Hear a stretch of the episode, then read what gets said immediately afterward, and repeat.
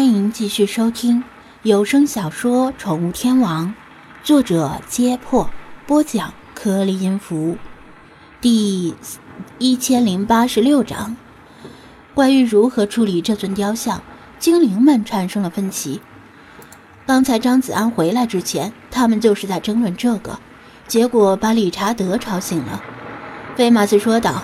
情况我已经大致了解。我的意见是，既然这是个不祥之物，就干脆想办法把它拆了，大卸八块，甚至干脆像终结者二一样，把它扔进钢炉里融化，看它还能如何的兴风作浪。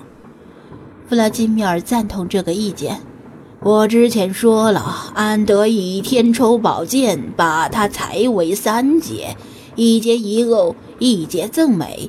一节还东国。老茶老成持重，想的比较多，说道：“子安，据老朽所知，这尊雕像并非唯一存世的吧？”“是的，这尊雕像只是复刻品。虽说利用现代技术仿造的与原版一般无二，但终究是个复刻品。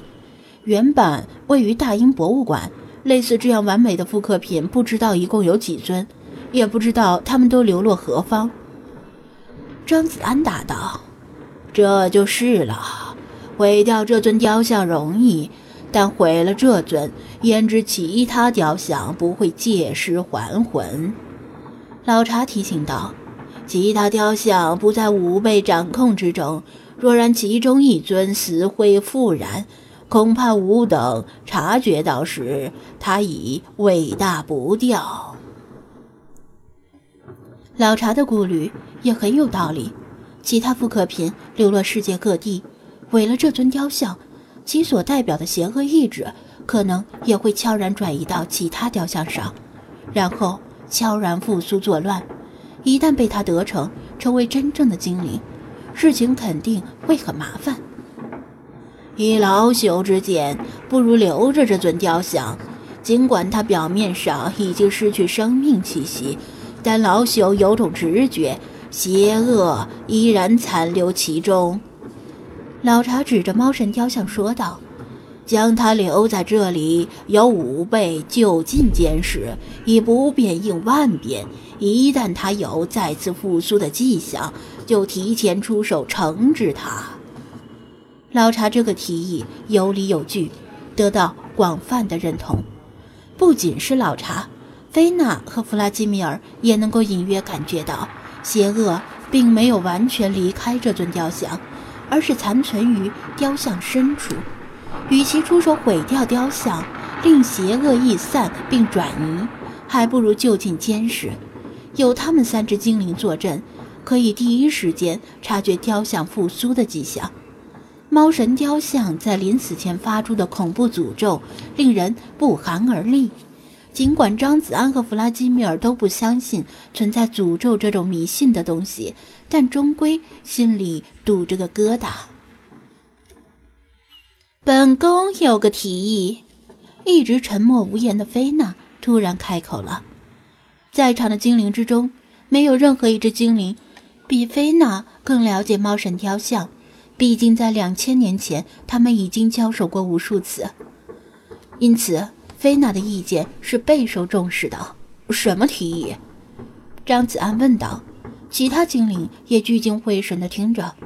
菲娜缓缓说道：“本宫认为老查言之有理，这尊雕像确实不宜毁掉，以免邪恶转移到其他雕像身上。”张子安一怔，以为。他是要发表不同意见？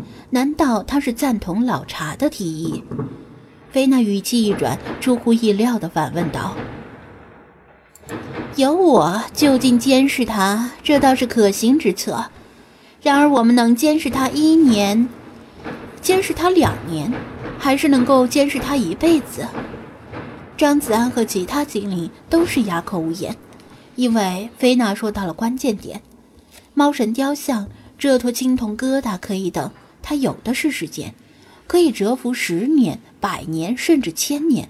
它最大的能耐就是苟活。张子安和精灵们能够活多久，能监视他多久？说不定，此时猫神雕像体内的邪恶意志还在心里肆意的嘲笑张子安和精灵们。你们赢得了一时，却赢不了一世。当然，精灵们可以说爱咋咋地，我死后哪管洪水滔天。但他们并不是这样的性格，无论是他们的荣耀还是信念，都不允许曾经击败过的对手却笑到了最后。弗拉基米尔重重的一爪击地，慨然长叹道：“雕像靠水手，夜未就神躯倦鬓已秋。你我之辈，人将夙愿付与东流。”张子安不了解茂神雕像，但他了解菲娜的性格。既然他提出了这个问题，可能就是有相应的对策。那你有什么好办法？他问道。菲娜不太确定的点头道：“办法倒是有一个，但是本宫不太确定是否可行。”哦，说来听听，大家集思广益，说不定能把不可行变成可行呢。”张子安催促道。其他精灵也是重振信心，就连总是插科打诨的理查德也没在这种时候开玩笑。菲娜神色微微一暗，说道：“据本宫所知，自从两千年前神国覆灭开始，直至现在，除了中世纪的欧洲以外，并未发生过类似这一次的大规模虐猫事件。你们觉得这是为何？”中世纪的虐猫运动是当时的教廷发起的，因为那时的教廷把猫与魔鬼、巫术联系起来。教皇格里高利九世发布了著名教谕《罗马之声》，在这份教谕里，格里高利九世严厉谴责了居住在德国的一批邪恶崇拜者，并且详细的描述了他们的所作所为。据说这些崇拜者不知从哪里弄来一尊大黑猫的雕像，通过一系列邪恶仪式，令这尊大黑猫的雕像复活了。崇拜者匍匐在地，亲吻他的菊花，向他表示效忠。教廷得到这一情况后，深感震惊，当然不能忍。出于对邪恶异端的恐惧，当时教廷发布了屠猫令，展开对猫的大屠杀，令当时欧洲的猫数量减少到快要灭绝的地步，特别是黑猫，更是被杀得几乎一只不剩。再看看此时摆在店里的这尊猫神雕像，浑身漆黑，几乎完全融入了黑暗里。只有当强光照到它的时候，它的表面才隐隐泛着铜绿。这是因为长期埋藏在地下受潮导致的。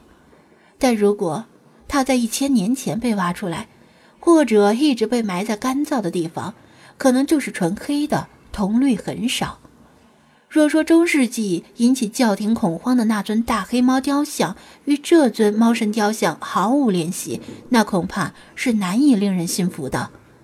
最大的可能就是，当时的欧洲人也挖出了一尊类似的猫神雕像，然后运回了欧洲，辗转流落德国，最终酿成滔天大祸。